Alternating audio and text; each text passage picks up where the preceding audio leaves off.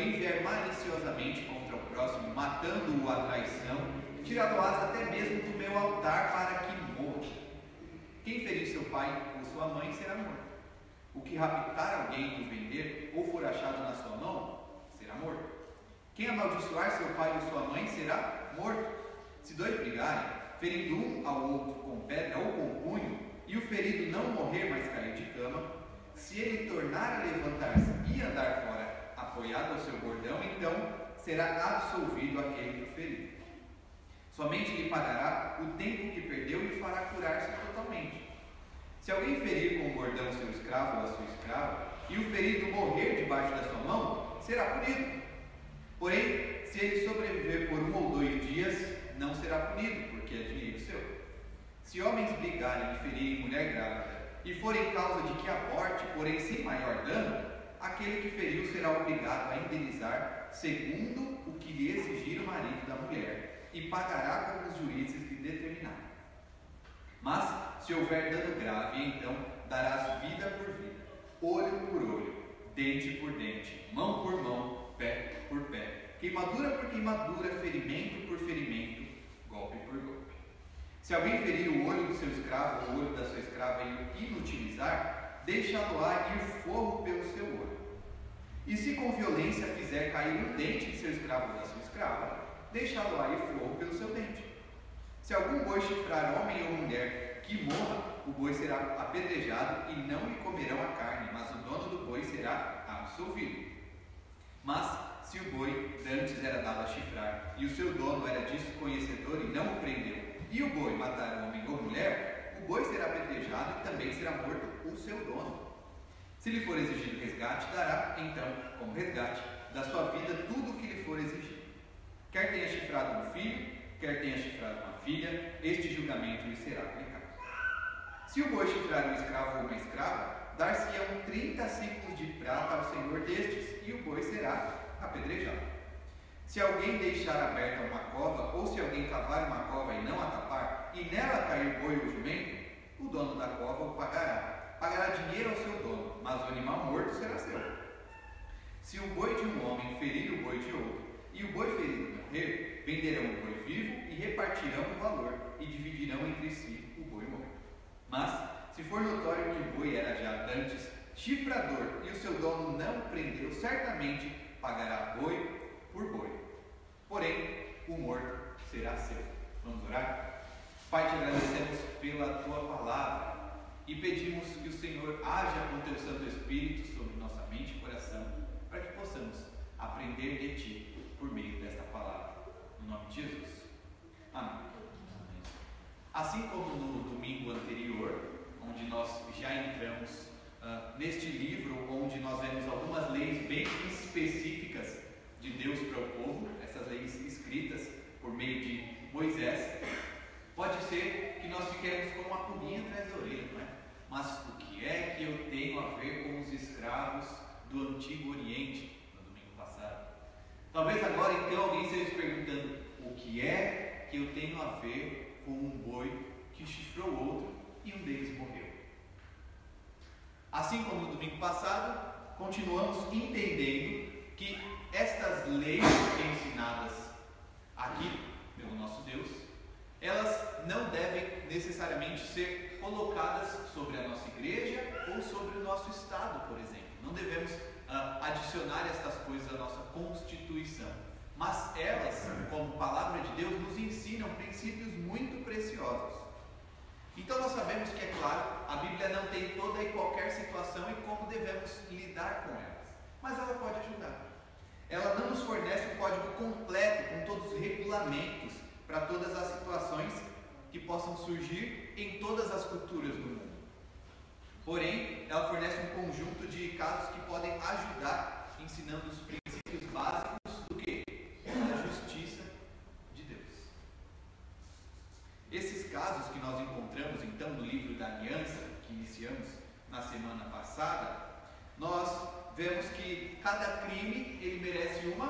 punição. E um crime, sendo diferente do outro, também acaba por merecer punições diferentes umas das outras. Parece então que ao ler este texto, e como veremos hoje, haver um, um caminho de crimes, alguns mais graves e outros menos graves. Uh, então nós vemos neste texto a separação em três partes. Primeiro, alguns crimes intencionais, outros crimes não intencionais e por fim ainda alguns crimes de negligência. Iniciamos então do começo.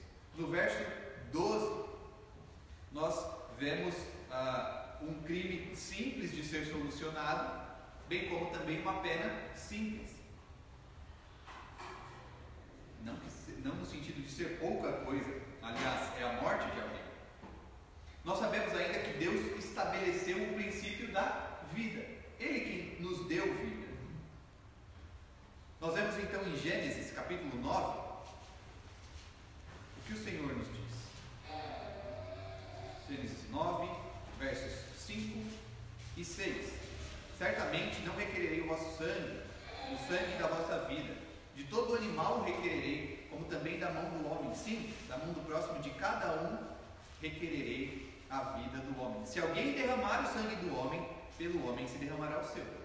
Porque Deus fez o homem segundo a sua imagem.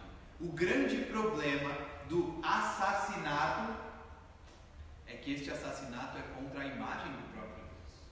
É isso que torna a coisa ainda mais grave. Isso é, o ato de assassinar é um ato que visa contra a imagem de Deus.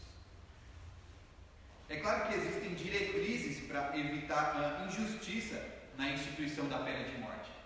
É, é uma discussão recorrente, por exemplo, no nosso país, se deveria haver ou não a pena de morte. E vez ou outra alguém levanta e diz: num país com tanta injustiça, a vida de alguém estará em jogo por causa desta injustiça, mas o nosso Deus, ao dar este código de lei, pensa nisso também. Em Deuteronômio 17, versos 6 e 7, ele apresenta algumas formas de evitar esta injustiça, já que estamos lidando com a pena de morte. Diz assim: por depoimento de duas ou três testemunhas, será morto o que houver de morrer. Por, por depoimento de uma só testemunha, não morrerá. A mão das testemunhas será a primeira contra ele para matá-lo, e depois a mão de todo o povo. Assim eliminarás o mal do meio de ti. A mão da testemunha é a primeira. Tendo em vista que a nossa lei, ela de fato é, ela é, ela pode errar e ela é até mesmo tendenciosa, por exemplo, a questão de cor de pele, a questão financeira, nós devemos, vez ou outra, até mesmo nos opor à pena de morte, mesmo que saibamos e creiamos que há um princípio que defende essa. A grande questão é: seria justo? Nós temos plena confiança de que a coisa seria feita corretamente? Seguimos então para o verso 13 e vemos que o homicídio descrito ali, ele é diferente do que foi descrito anteriormente. Veja os detalhes. No 12 é simples: quem ferir ao outro, de modo que este morra, também será morto. Já no verso 13, essa pessoa não teria armado ciladas, mas Deus havia permitido que caísse em suas, em suas mãos. Aqui nós temos, podemos fazer a separação que a justiça costuma fazer né? entre um crime culposo e um crime doloso. Aquele que tem o dolo é aquele que foi intencional. Alguém entendeu que faria aquela coisa e optou por fazer. O culposo, então, esse segundo exemplo, seria como que sem querer, sem a intenção de fazer. Deus, então, mostra que isso poderia acontecer e qual seria a pena para, para esta pessoa que haveria cometido um homicídio culposo. Vemos até mesmo que é levado em consideração o elemento divino de cair em suas mãos. Sim, da providência de Deus. A própria providência uh, permitindo que isso aconteça. Todavia, queridos, uma vida humana foi perdida. É a imagem de Deus. Foi um crime contra a imagem de Deus. Mas, uh, neste caso, do homicídio que não há a intenção de, de ser cometido, Deus dá uma solução há um lugar para onde esse homicida poderia fugir. Por que, que esse homicida precisa fugir? Porque Deus institui que poderia haver o vingador de sangue, alguém da família, da pessoa que foi morta, poderia procurar este homicida e matar. Então, este homem deveria correr para uma cidade refúgio. O Senhor institui algumas cidades refúgio. Ele se achegaria ao altar e colocaria suas mãos sobre este altar, esperando a apuração legal acerca do ocorrido. Enquanto estivesse naquele local, naquela cidade de refúgio, ele não poderia ser vingado. Nós vemos que o nosso Deus instituiu entre o povo de Israel, entre a grande nação, seis cidades refúgio. Estão descritas em número 35, números 35 e Deuteronômio 19 também. Mas não é só isso, nós temos na Escritura um outro exemplo dentro disso, que é o de Joabe. Ele se achegou ao altar. Ele pediu proteção porque ele havia derramado sangue inocente. Mas mesmo assim, ele foi morto. Porque não havia sido um homicídio culposo sem a intenção de matar, mas com a intenção. E se houvesse a intenção, então, não adiantava fugir para uma cidade refúgio. Fez por querer, pagará com a própria vida. Por isso, então, para o verso 14, ele faz a referência ao altar. Nem mesmo isto salvaria o assassino nesse caso. Se a sua ação foi dolosa ou premeditada, não haveria fuga, a pena é captada. Verso 15: Quem ferir seu pai ou sua mãe será morto. Ora, parece um tanto quanto radical, mas certamente não é. A pena de morte se aplica também àquele que ferir seu pai ou a sua mãe. Vemos então que quanto aos pais, a lei se mostra ainda mais rígida. Certamente também porque ela quebra o quinto mandamento que nós vemos, já vimos também anteriormente, em quebrar um dos dez mandamentos, dos princípios da lei de Deus, da justiça divina, ela recebe então também a pena capital. Nesse instante, nós vamos pular o verso 16 e vamos analisar primeiro o 17, e então depois nós voltamos, porque o 17 continua falando um pouco ainda acerca da questão dos pais. Veja só: quem amaldiçoar seu pai ou mãe será morto.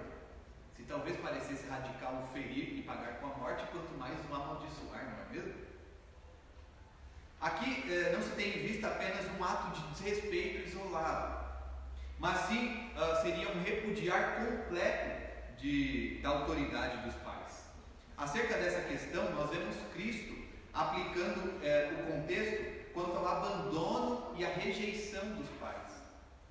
Seria como se negar a cuidar dos seus pais na velhice, certamente os deixando uh, à morte. Lá em Mateus 15, versos 3 a 6, Cristo aplica uh, este princípio dessa forma. Então, se, nós, se o homem ferir ou amaldiçoar, amaldiçoar seus pais, ele será morto. Vamos voltar um pouquinho, como eu disse, e ver o verso 16.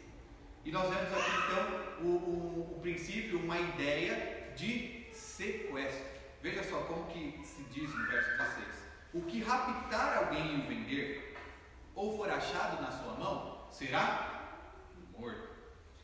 Aqui a Bíblia, ela como que, que diz, uh, tem a ideia de que se tivesse roubado alguém, mas não os itens de alguém, senão a própria pessoa.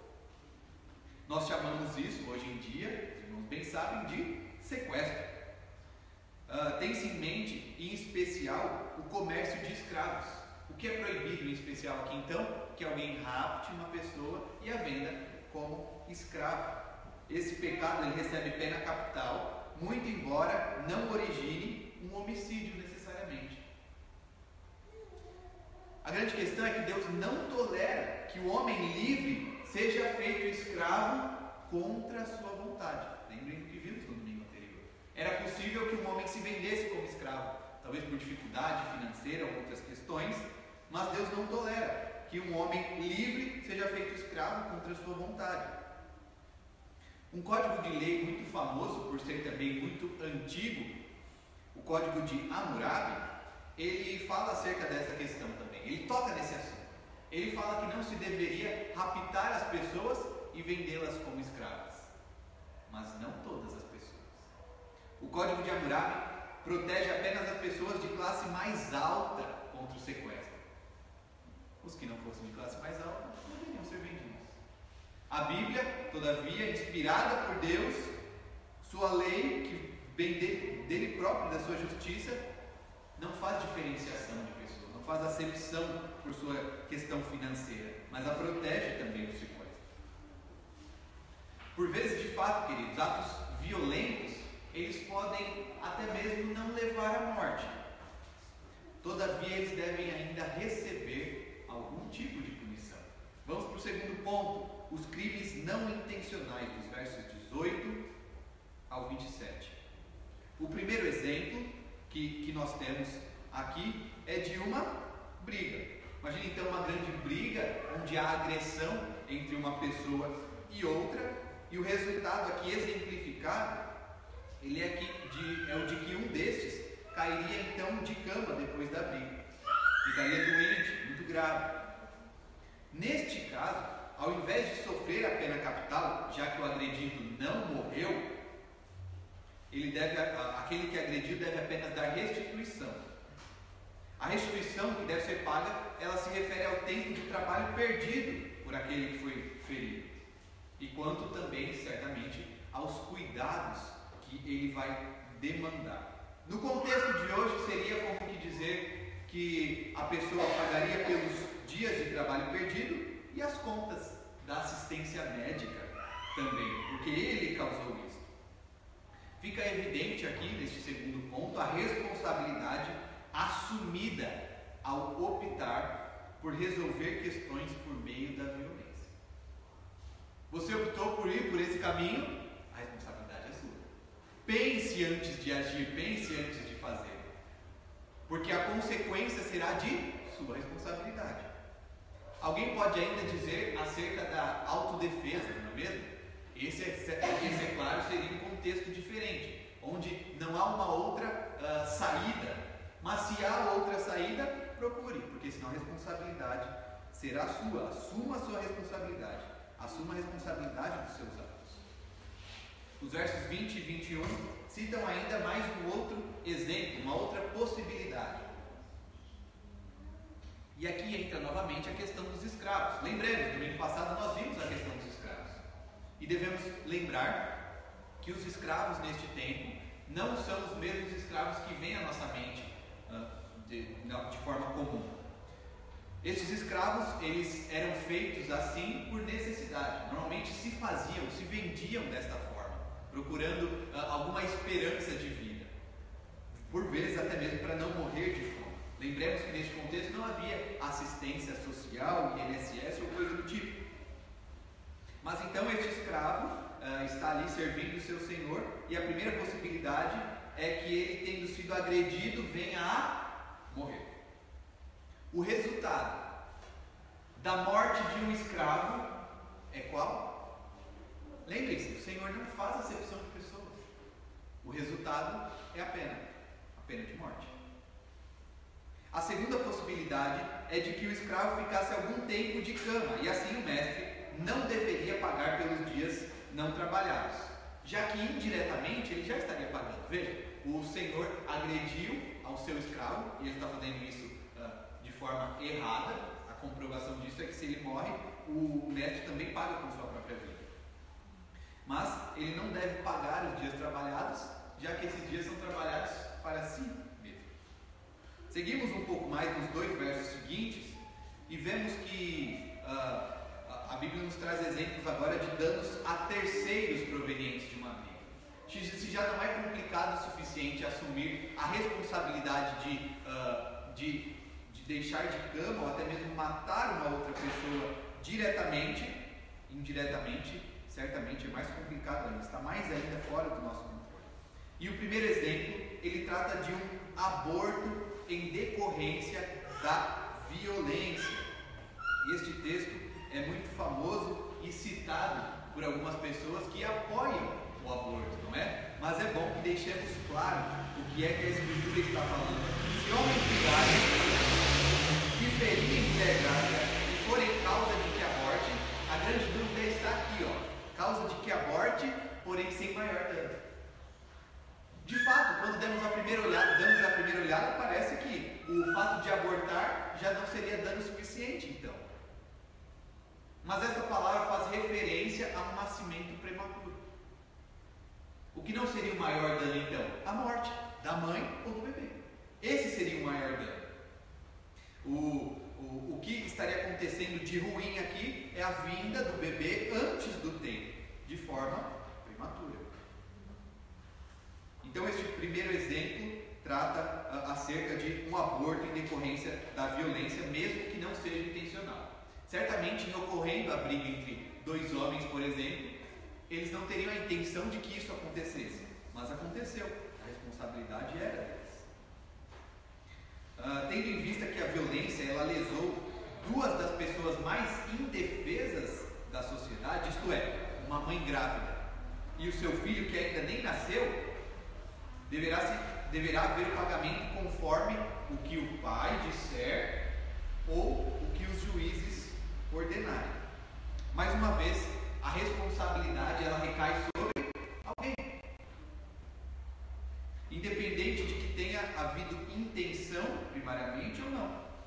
Nós devemos estar atentos, novamente, às consequências dos nossos atos. Vamos a um exemplo bem prático e cotidiano? Se você quer, por um acaso, beber e dirigir, a consequência dos seus atos será completamente sua. Se você quer, por um acaso, um pouco mais de aventura e acelerar um pouco mais o carro, e isso causar um acidente, a consequência será a sua responsabilidade. Se você gostaria então de resolver as suas diferenças, saindo numa bela de uma briga e no meio desta briga agredir de forma uh, muito violenta ou que traga grandes problemas ao agredido ou até mesmo a matá-lo, a responsabilidade é sua. A, nós vemos aí a, a, a antiga ideia do pense antes de fazer. Assuma a responsabilidade de possivelmente ceifar ou de lesar uma vida. Tome cuidado com as suas ações. Versos 24 e 25. Aqui nós temos aquela famosa expressão, não é? Olho por olho, dente. As expressões aqui descritas, elas se repetem apenas mais duas vezes no Antigo Testamento. Em Deuteronômio e em Levítico. Todas ali ainda no Pentateuco. E em todas essas aparições, as expressões elas estão sob um contexto jurídico. Isso nos aponta que é muito provável que elas não sejam literais que o juiz, então, naquela época não estivesse pensando: você machucou Fulano? Sim. Ele perdeu o pé? Perdeu o pé. Arrancar no seu. Ou então, você machucou Fulano? Sim. Foi o olho que ele perdeu, né? Foi o olho. Então, você vai perder um olho e está ali. Muito provável a ideia não seja exatamente essa. Mas sim a, a do princípio de que a penalidade ela deve ser compatível com o crime. Um crime grave recebe uma, uma penalidade grave. Um crime não tão grave assim, uma penalidade versos 26 e 27 nós vemos agora novamente voltar à questão dos escravos. E diferente do que nós poderíamos esperar, uh, a falta de cuidado ou a muita violência de um senhor, ela resultaria na liberdade de seu escravo. Ora, mas por que isso? não era escravo, não quis se dar como escravo, isso é uma evidência mais do que clara de que aquele não era um bom Senhor. Veja, é o povo de Deus que está descrito aqui que deve seguir estas leis. Então, como assim o Senhor não cuidaria bem dos seus escravos? Pelo contrário, estariam agredindo. Há muita violência do seu Senhor, então resultaria na liberdade desse escravo. Isso tem visto o princípio de que o mestre deve cuidar do seu servo e não lhe fazer mal ou abusar deste. Aqui nós vemos um princípio também muito aplicável aos nossos dias, ao nosso cotidiano. Quantas vezes não podemos passar, ah, e aí a questão é se eu estou acima ou se outra pessoa está acima de mim, mas o que costuma acontecer é o seguinte: eu sofri muito na mão de alguém que estava acima de mim. Se eu tenho alguém abaixo, ora, que bela oportunidade para fazê-lo sofrer e me vingar, não é mesmo? Queridos, o princípio não deve ser este. Se sofreu na mão de alguém que estava acima de você, não passe isso para frente. Seja um pai, uma mãe, um chefe, um encarregado, um gerente ou o que for. Mas visto que o crime ele pode ser intencional, e visto também que ele pode ser uh, sem a intenção, seria um crime culposo, ou seja, ele pode ocorrer sem querer, nós vemos ainda uma terceira possibilidade, um crime de negligência. Será que um crime de negligência ele é isento de responsabilidade? Versos 28 ao 36 vai nos mostrar que não, ele ainda traz responsabilidade sobre as pessoas. Verso 28: Se algum boi chifrar homem ou mulher que morra, o boi será apedrejado. Até mesmo o boi tem que pagar com a sua própria vida. Continuando: E não lhe comerão a carne, mas o dono do boi será absolvido. Ou seja, como é que esse dono saberia que o boi faria isso? Não havia como saber, certamente. Então, se paga uh, com a vida apenas daquele boi. Nada mais justo. Como disse, o dono não teria como saber o que aconteceria, certo? Mas o verso 29 muda um pouco o acontecimento. Mas, se o boi dantes era dado a chifrar e o seu dono era disso conhecedor e não o prendeu, e o boi matar homem ou mulher, boi será apedrejado e também será morto o seu dono. Sim, o crime de negligência leva à morte, a pena capital. Por quê? Porque o dono poderia saber. A sua propriedade é dada a isto. Já poderia prever o que, o que poderia acontecer. Então deve-se evitar. Vemos que a responsabilidade da morte, nesse caso, é do dono do animal, resultando mais uma vez na pena capital. Seguimos para o verso 30. Vemos então que ele apresenta a possibilidade de misericórdia por parte da família da vítima, que seria então pedir uma restituição em lugar da execução da pena capital. Sim, misericórdia. 31. A, a lei julga de forma igual, quer seja o filho homem, quer seja a filha mulher. Novamente, Deus não faz acepção de pessoas. Verso 32 diz: Se o boi chifrar um escravo ou uma escrava, dar-se-ão 30 ciclos de prata ao senhor destes, e o boi será apedrejado. Quanto aos escravos, deveria se pagar para o seu senhor, para que este não saísse ah, como que lesado desta história toda. E vejam que informação que talvez passe desapercebido por nós. Quanto valia um escravo? 30 ciclos. Isso lembra alguma coisa para vocês? Alguém foi vendido por 30 ciclos. E este não era escravo, era senhor. O nosso Senhor Jesus Cristo foi vendido por 30 ciclos. Apenas 30 moedas foi a quantia paga para que Judas entregasse ao seu mestre. Os versos 33 ao 36 mostram, por fim, arrematando os últimos, as últimas questões acerca da morte dos animais. E outra coisa que deve chamar a atenção aqui é que não há pena capital para a morte de um animal. Ora, por quê? Porque eles não são imagem de Deus. É claro que aqui é, nós vemos que deveria haver uma restituição, mas a pena capital não é aplicada de forma alguma. Gostaria de voltar com os irmãos para que é, entendêssemos coisas muito importantes e caminhemos para a conclusão. Eu dei o título aos pontos de crimes intencionais, crimes não intencionais e crimes de negligência, porque estamos sob um contexto legal aqui da Escritura, não é mesmo? Mas o mesmo princípio é aplicado quanto ao pecado. Podemos chamar de crime, podemos chamar de pecado. Mas o que entendemos é que o crime intencional, não intencional ou de negligência, ele tem como requisito que a pena deve ser paga. Eles são pecados da mesma forma.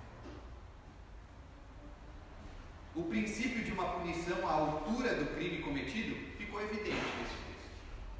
A justiça de Deus, ela mostra que claramente se importa com a vida humana, bem como também ressalta a necessidade de restituição por este dano causado. Vamos pensar então em algumas coisas um pouco mais práticas. O que é que eu faço com estas leis, com estas regras dadas ao povo de Deus há tanto tempo atrás, num contexto tão diferente? Primeiro, nós devemos estar atentos às nossas responsabilidades. Ainda mais porque, irmãos, nós somos embaixadores de Cristo aqui neste mundo. Nós o representamos de fato. Devemos tomar cuidado com as nossas responsabilidades e cumpri-las. Portanto, nós devemos também estar cientes da consequência de, como disse anteriormente, acelerar o carro só um pouquinho mais, ou um pocão, de dirigir bêbado, de atacar alguém fisicamente e até mesmo de construir, ver uma construção ilegal. Nós temos alguns exemplos no nosso cotidiano de construções ilegais que resultam em morte de terceiros. Nós devemos ser humildes para reconhecer os nossos erros e estar pronto para restituirmos a quem nós lesamos. Imagine só, no trânsito, toda aquela adrenalina, você simplesmente não conhece reconhecer, não consegue reconhecer que estava errado. E talvez já sair do carro pedindo desculpa, não é mesmo? Queridos, se a culpa foi sua, reconheça, seja humilde. Nós temos um grande exemplo de humildade que é o nosso Senhor. E acerca da restituição que talvez seja devida a nós, nós devemos também usar de muita sabedoria. E devemos nos inspirar no que Deus fez por nós. Porque nós pecamos contra Deus. Nós assumimos o risco de receber a morte como salário. Seja este pecado é, por negligência, seja por querer ou talvez podemos dizer assim, sem querer. Mas diante disso, em sermos é, condenados à morte por causa da nossa própria ação, o Pai escolheu dar seu filho para pagar o preço por nós. Ele escolhe o caminho da misericórdia.